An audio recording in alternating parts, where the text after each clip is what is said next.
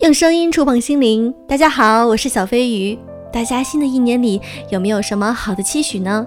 希望我们一起努力，把我们的节目做得更好。也希望你们一直支持我哦。在这个春节假期，不知道你有没有进电影院看一场电影呢？我相信最近非常火的《你好，李焕英》，也许你也看过。今天我想和大家分享一篇非常好的文章。有多少人看完李焕英想给妈妈换个老公？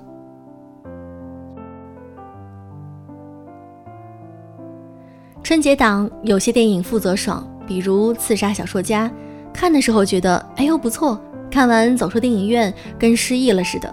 我在哪儿？我是谁？我刚看了啥？有些电影负责笑，如今说《唐探三》还挺好玩，是不是会被骂？那我就给大家顶着锅盖说一句。我觉得以上映电影的标准来看，《唐探三》不算很好，但也绝对谈不上是烂片。至于陈思诚本人是否油腻，是另外一个问题。有些电影负责失踪。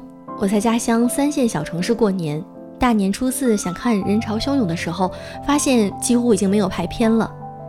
有些电影负责思考。你好，李焕英不是只有催泪这一个功能。作为你导演的作品，只要拿出足够的真诚，总能探讨一些容易被忽略的女性残酷现状。爽、笑、失踪，没有太多可谈的。决定再谈一次负责思考的。你好，李焕英。电影《你好，李焕英》的笑点、泪点最集中的一个情节是贾小玲试图重新安排母亲的人生。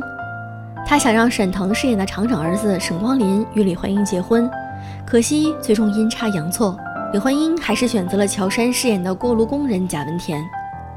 李焕英与贾文田官宣结婚，追求李焕英失败的沈光林没脸在厂里待下去，决定脱离厂长老爸的羽翼，南下深圳闯荡，并且拒绝了老爸给安排的深圳办事处的职位，把他让给了同事王琴。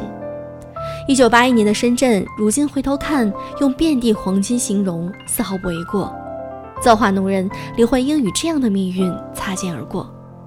虽然李焕英讨厌王琴，然而在贾小玲的愿望里，她想让妈妈过王琴式的生活，富裕、世俗、幸福、被人嫉妒。这一段我觉得很好看，尤其沈腾在船上吃了坏毛豆，绝对是教科书级别的喜剧表演。但我的一位男性朋友觉得这个情节设置的太势利了，好像贾玲妈妈的不幸就是因为嫁给了锅炉工人，而不是厂长儿子似的。生活中的很多事情好像确实不好明说，明说出来总难逃势利，明说出来是对其他亲人的伤害。生活中的贾玲一家，在她赚钱之前算得上是清苦。贾家的两个女儿曾经同时考上大学，姐姐贾丹当时已经工作。为了让妹妹安心读书，他不仅放弃了自己读书深造的机会，而且把每个月工资的一半寄给在中戏读书的妹妹贾玲。贾玲成名后，贾丹接受采访说：“没想到北京的生活费用那么高，虽然自己拼尽全力，妹妹还是过得很苦。”而贾玲的母亲李焕英离世，直接原因是干农活的时候，从丈夫贾文田开的翻斗车上掉下来，摔倒小脑。辛苦的故事总是感人。可如果有选择，谁愿意去感人呢？作为女儿，我们宁愿母亲活得被人嫉妒，也不愿意她活得让人同情。虽然同情是一种温柔的感情，但它指向的目标是弱者。有豆瓣网友说，看完《你好，李焕英》，很多姑娘跟贾玲一样有个心愿：如果能够穿越到妈妈未嫁时，拼尽全力也要改写妈妈的命运，为她换个老公。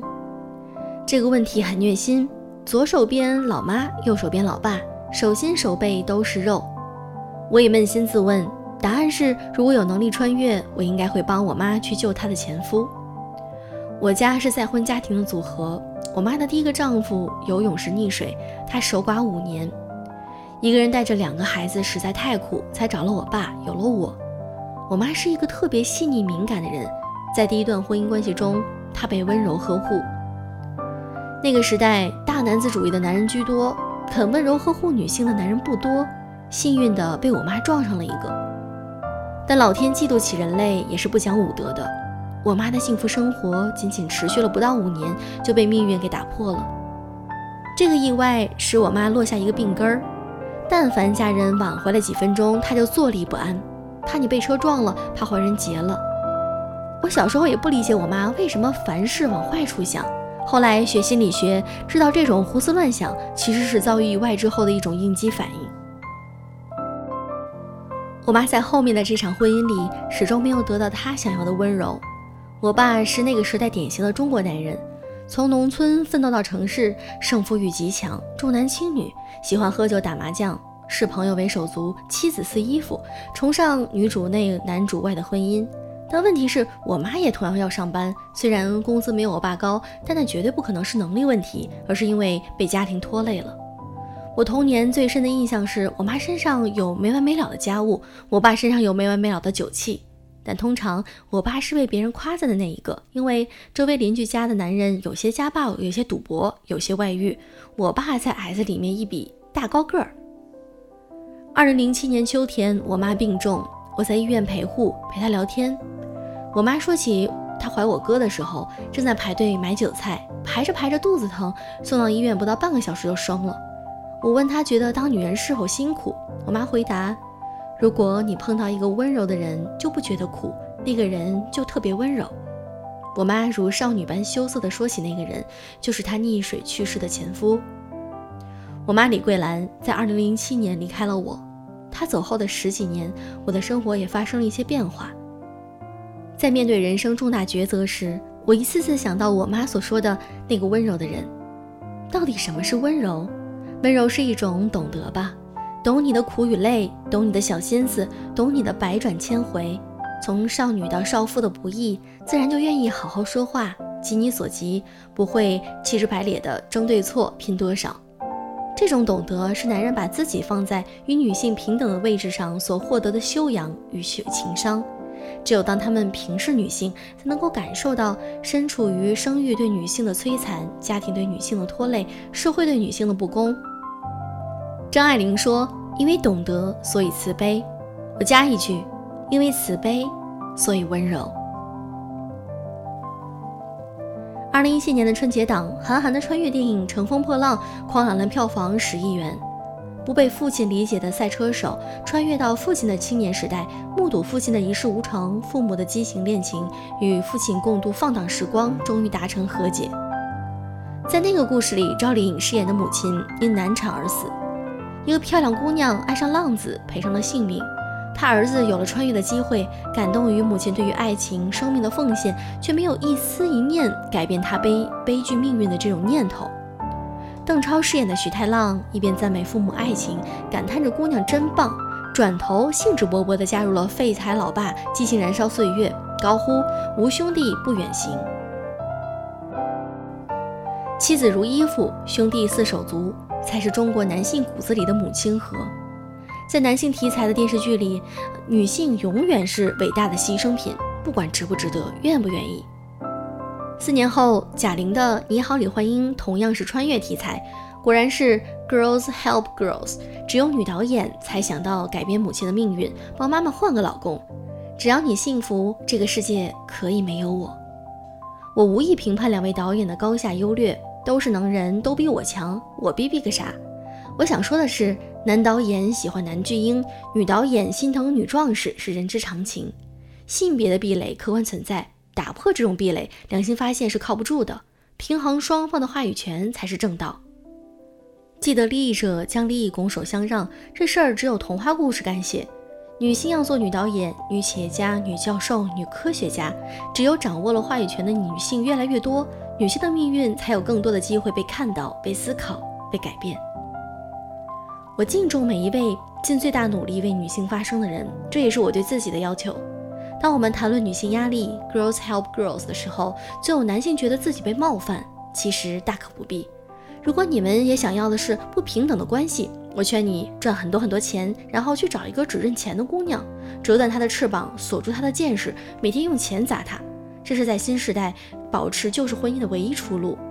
如果做不到，或者你依然希望在婚姻中享受美好的灵魂交流，就必须放下身段，去做一个温柔的男性。记住。好婚姻靠男人。文明进步的受益者是能够与时俱进的所有人类。平权作为文明进步的重要一环，男女共同受益。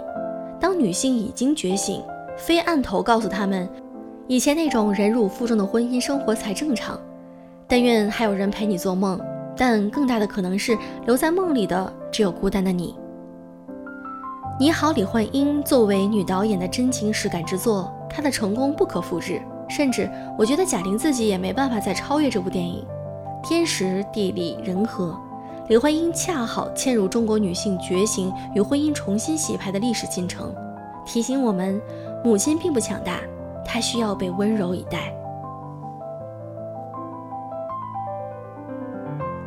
小飞在看这部电影的时候，我也有同样的感觉。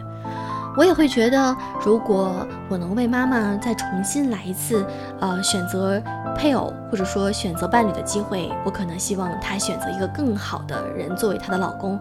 我宁愿我消失在这个世界中。